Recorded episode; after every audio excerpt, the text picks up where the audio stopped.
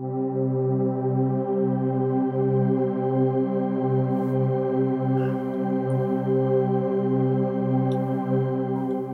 bien se siente regresar. Bienvenidos una vez más a mi podcast. Selah, mi nombre es Dixon Gabriel y estoy muy honrado, muy emocionado de que puedan estar una semana más escuchando este contenido. Y quiero agradecerles a todos y a cada uno de ustedes que semana a semana están pendientes de este podcast, que semana a semana escuchan los episodios y también a todos aquellos que nos siguen en redes sociales. Recuerden que si aún no nos siguen pueden encontrarnos en Instagram como Cela Podcast HN y de igual manera en Facebook como Cela Podcast. Ahí pueden dejarnos un mensaje, pueden eh, comentar nuestras publicaciones y de igual manera si tienen algo que contarnos, si tienen algo que decirme, quieren que les ayude a orar por algo o tienen alguna duda y creen que yo pueda ayudarles a resolverla, entonces recuerden que pueden escribirme ya sea a mis cuentas personales o a las cuentas del podcast y estaré muy emocionado de poder ayudarles en todo lo que ocupen, de poder orar por ustedes y si solamente quieren saludar estaré muy emocionado de poder responderles y poder tener una plática con cada uno de ustedes. Así que, muy bien, sigamos con esta quinta temporada. Creo que eh, algo normal y para aquellas personas que de repente están escuchando este podcast por primera vez, se van a dar cuenta que algo normal es que a veces uh, suceden tiempos de descanso, tiempos de, de celar con Dios entre semana, entre, entre un episodio del podcast y otro. Y creo que este episodio el último antes de este eh, salió hace dos o tres semanas y es algo con lo que con lo que lucho, es algo por lo que oro y es esa constancia, es tener esa esa, ah, bueno, así se llama esa constancia, ¿verdad? El ser constante con cada uno de estos episodios y no procrastinar uh, el contenido. Pero creo que Dios nos da la sabiduría y Dios nos da la, las oportunidades para que podamos aprender de, nuestros errores, aprender de nuestras ah, experiencias en la vida. Así que estoy muy emocionado por ya esta semana volver con, con, este episodio. Bienvenidos una vez más al episodio número 46 de Selah. Y hoy vamos a hablar acerca de el letrero y el lenguaje que Dios utiliza para comunicarse con nosotros. Antes de iniciar, quiero hacerles una pequeña invitación para todos aquellos que, quieran tener acceso al contenido exclusivo que tenemos para el podcast o que quieran donar de cierta manera para la creación de este contenido pueden hacerlo a través de patreon.com barra diagonal Dixon Gabriel. Ahí tendrán acceso a lo que son las notas de cada episodio, tendrán acceso preferencial a los episodios y también tendrán acceso a algunos episodios que están exclusivamente para la comunidad ahí en Patreon. De igual manera, eh, todo el contenido todos los episodios están de manera gratuita en Spotify, en Apple Podcasts, en Google Podcasts y en cualquier otra eh, plataforma que sea dedicada para escuchar podcasts. Ahí van a poder encontrar contenido gratuito todas las semanas. Una vez más, solamente quiero agradecerles a cada uno de ustedes. Y bueno, ahora sí, entonces comencemos con el episodio número 46. Creo que esta es la, la tercera introducción, pero quiero tomarme, quería tomarme el tiempo para agradecerles y invitarlos. Así que a Jesús le colocaron un letrero sobre la cruz cuando lo crucificaron. Y para todos eh, van a darse cuenta de que esta temporada, esta quinta temporada, estamos hablando acerca de los regalos de la cruz y qué significan cada una cada uno de esos elementos, cada uno de esos artefactos que estuvieron presentes en la crucifixión y que a veces no notamos. Y pasamos de, ver la crucifixión de un plano general a un plano específico y en este episodio estamos hablando acerca del letrero. Y en Juan 19, en los versos 16 al 22, y estoy leyendo la palabra eh, de Dios eh, para todos, eh, dice de la siguiente manera, dice entonces Pilato se lo entregó a ellos para que lo crucificaran hablando de Jesús.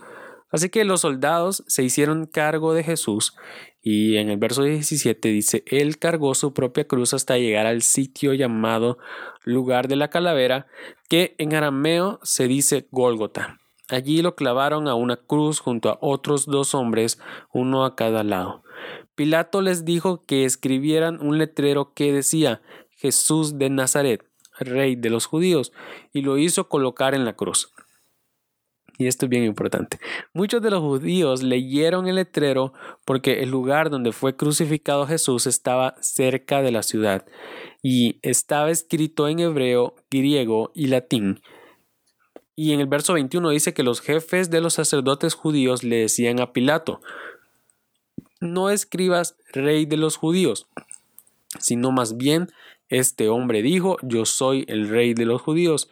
Pilato contestó, lo escrito, escrito está. Y el día de hoy, en este episodio, quiero que nos hagamos la pregunta, ¿qué tiene que ver con nosotros ese letrero? ¿Qué significa para mí?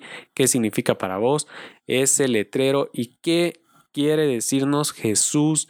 ¿Qué quiso decirnos Dios a través de ese letrero? Y algo que yo he aprendido es que todo lo que está en la Biblia no es por mera casualidad, no es porque Juan, Mateo, Lucas o el Espíritu Santo inspiraron a hombres, inspiró a hombres eh, para que escribieran relleno y versículos de relleno, sino que yo creo que cada versículo, cada palabra, cada coma tiene un propósito especial y eterno y algo que tiene que impactar nuestra vida. Así que la pregunta de este episodio es qué tiene que ver con nosotros ese letrero. Y muchas de, muchas de las cosas que hoy en día podemos ver en nuestra liturgia son señales del amor y devoción de Dios. Entonces, ah, el letrero es un símbolo, es una señal del lenguaje que Dios tiene para comunicarse con nosotros. Y en nuestra liturgia, en, nuestro, en nuestra forma de hacer iglesia, hay cosas que, que, tienen una, una, simbología especial y, específica y, y, que demuestran nuestra devoción o compromiso con Dios. Eh, uno de, uno de estos ejemplos es la Santa Cena que simboliza la muerte de Jesús y cada vez que nosotros tenemos Eucaristía en la iglesia o que tenemos la oportunidad de tomar Santa Cena y de tomar vino y galletas o, pan o, de unas galletitas de peces que quedan en mi iglesia que, que son deliciosas y que estamos representando que el cuerpo y la sangre de Cristo fueron entregados por nuestros pecados y recordando la Santa Cena que Jesús instituyó acá en la tierra. Y de la misma manera, el bautismo en agua simboliza nuestro nacimiento espiritual. Eh, la muerte al yo carnal y, el darle paso y el darle eh, cabida al Espíritu Santo en medio de nuestra vida y reconocer públicamente que Jesús es nuestro Señor y Salvador. Y el letrero sobre la cabeza de Jesús es una de esas señales, es uno de esos símbolos que de repente no están y incluidos, no está incluido en nuestra liturgia como iglesia, no está incluido eh, en, lo que hacemos y en lo que practicamos a diario.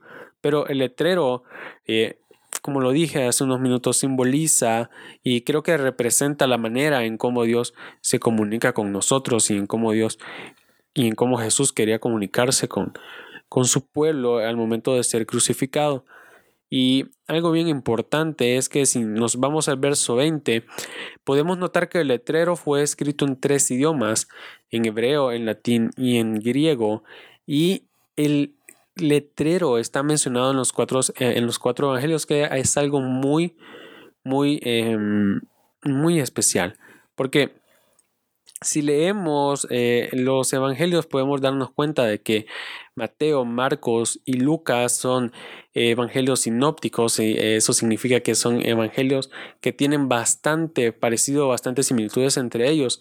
Sin embargo, el evangelio de Juan es un evangelio un poco más rico en, en cierta teología acerca de Jesús porque cuenta la historia de Jesús de un punto de vista diferente al de los otros tres. Y en Juan 19:20 dice, muchos de los judíos leyeron el letrero porque el lugar donde fue crucificado Jesús estaba cerca de la ciudad y estaba escrito en hebreo, en griego y en latín. Y el idioma hebreo, si desglosamos cada uno de estos idiomas, podremos darnos cuenta de que el idioma hebreo era la lengua del pueblo Israel. El latín era la lengua de los romanos y el griego era la lengua de Grecia. Que eran las tres civilizaciones, las tres eh, culturas o sociedades que estaban presentes en el momento en el que Jesús es crucificado. Así que el letrero sobre Jesús fue el primer medio utilizado para difundir el mensaje de la cruz, ya que dice que muchos de los judíos leyeron el letrero porque estaba escrito en hebreo. Así que Jesús está siendo crucificado, pero al mismo momento, al mismo tiempo, está utilizando eh, esa crucifixión y desde ese momento él empieza a anunciar su evangelio y se empieza a anunciar el evangelio de Jesús y el evangelio de salvación y de, y de perdón de pecados a través de la muerte de Jesús. Y los judíos podían leer el letrero que decía, este es el rey de los judíos y darse cuenta de que Jesús es el rey de reyes y Señor de señores. Entonces, podremos, podríamos decir que ese letrero, ese letrero escrito en tres idiomas colocado sobre la frente de Jesús, fue el primer panfleto, fue el primer tríptico evangelístico de la historia. Y existe la teoría de que el letrero fue escrito en los tres idiomas más importantes del mundo antiguo en ese momento, como muestra de que Dios puede hablar cualquier idioma. Y de eso se trata este episodio, de que podamos darnos cuenta de que Dios está dispuesto a hablar nuestro lenguaje, está dispuesto a hablar nuestro idioma. Y de la misma manera en la que existen lenguajes diferentes de amor y de cómo nosotros damos amor o demostramos amor a los demás y los demás nos demuestran amor a nosotros, también existen diferentes maneras, diferentes lenguajes y formas en la que Dios se comunica con cada uno de nosotros. Ahora, si prestamos atención al lado, a, las, a las, esquinas, a, las, a los lados de Jesús, podremos darnos cuenta y, y observar al ladrón de la cruz. Y quizás el ladrón había escuchado rumores sobre Jesús, aunque quizás no lo conocía. En ese momento Jesús era una de las personas eh, más mencionada y de la que más se hablaba en, en esa región. Y quizás el ladrón habría escuchado rumores, pero de repente no lo había conocido, de repente no había tenido la oportunidad de toparse con Jesús pero apuesto y estoy casi seguro y creo que podría tomarme esta licencia. Y, sin ser teólogo podría decir que quizás el, el ladrón pudo haber leído eh, el letrero y de inmediato comprender que estaba en medio de ellos, que Jesús estaba en medio de él y que aquel hombre que había sanado a tantos, que había vuelto la vista a un montón de ciegos, que había perdonado pecados a muchos, era el mismo hombre que estaba a la par de él. Lucas relata esto de la siguiente manera y dice en la parte de arriba de la cruz, en Lucas 23, de los versos 38 al 43, dice que en la parte de arriba de la cruz estaba escrito, este es el rey de los judíos. Uno de los criminales también empezó a insultarlo. No eres el Mesías, entonces sálvate a ti mismo y a nosotros también. Pero el otro criminal le reprendió y le dijo, ¿es que no tienes temor de Dios? ¿Acaso no estás bajo la misma sentencia? Tú y yo merecemos morir por lo que hicimos, pero este hombre no ha hecho nada malo. Luego le dijo, Jesús, acuérdate de mí cuando comiences a reinar. Entonces Jesús le dijo, te aseguro que hoy estarás conmigo en el paraíso. Y esto solo es la muestra de que no hay nada ni nadie que Dios no pueda usar para darnos su mensaje. El ladrón en esa cruz, el ladrón sentenciado a muerte, estaba enfrente de Jesús y tuvo la oportunidad de, ser salvo, de ser salvo. Yo quiero creer, yo quiero confiar, yo quiero tener fe en mi corazón y saber que ese ladrón en sus últimos minutos recibió salvación y que la promesa de Jesús de verlo en el paraíso se cumplió. Y es la misma promesa que Dios nos hace hoy, que no hay nada ni nadie que Dios no pueda usar para darnos su mensaje, que no hay nada ni nadie que pueda demorar o atrasar las promesas que Dios tiene para nosotros ya que Dios habla nuestro idioma y Él nos habla en cualquier lenguaje que nosotros entendamos. Dios muchas veces nos va a hablar a través del lenguaje de la abundancia, nos va a hablar a través del, lenguaje de esos momentos en los que todo va bien. A veces nos va a hablar a través del fracaso, a través de, de la angustia, pero Dios va a utilizar cualquier medio para comunicarse con nosotros y es incluso capaz de hablarnos a través de cualquier manera, de cualquier situación y de cualquier experiencia. Si nosotros estamos eh, atentos a escuchar su voz, si nosotros estamos dispuestos a poder escuchar su voz y obedecer lo que Él tiene que decir para nosotros. Así que quiero invitarte a esta semana, quiero invitarte este día a que puedas escuchar, a que puedas prestar atención a lo que de repente Dios quiera decirte a través de lo que estás viviendo, para que puedas prestar atención a, lo que Dios pueda estar hablando a tu vida a través de este episodio de este podcast, que puedas prestar atención acerca de lo que Dios puede estarte diciendo en este momento, que puedas prestar atención una vez más a la voz de Dios. Y esto me emociona tanto porque me hace saber que, que Jesús está empecinado, que Jesús está ah, con esa emoción, con esa pasión por hablar conmigo y por comunicarse conmigo y, y, por darme todas sus promesas y que solo necesito prestar atención y estar atento a lo que Él quiere decir para recibirlas. Así que si alguna vez has sentido que Jesús se ha olvidado de ti, si alguna vez has sentido que Dios no te habla o que Dios ya no tiene promesas para ti, es hora de que puedas prestar atención, es hora de que puedas volver tu corazón hacia Dios y poder prestar atención a lo que Él está diciendo, a lo que Él está hablando, a lo que Él quiere comunicarte, a lo que Él está haciendo en medio de tu vida. Porque Dios habla tu idioma, Dios habla tu lenguaje y solamente necesitas dejarlo hablar, solamente necesitas prestar atención para poder escuchar lo que Él quiere decirte. Así que muchas gracias por estar aquí, muchas gracias por escuchar este episodio, que Dios te bendiga.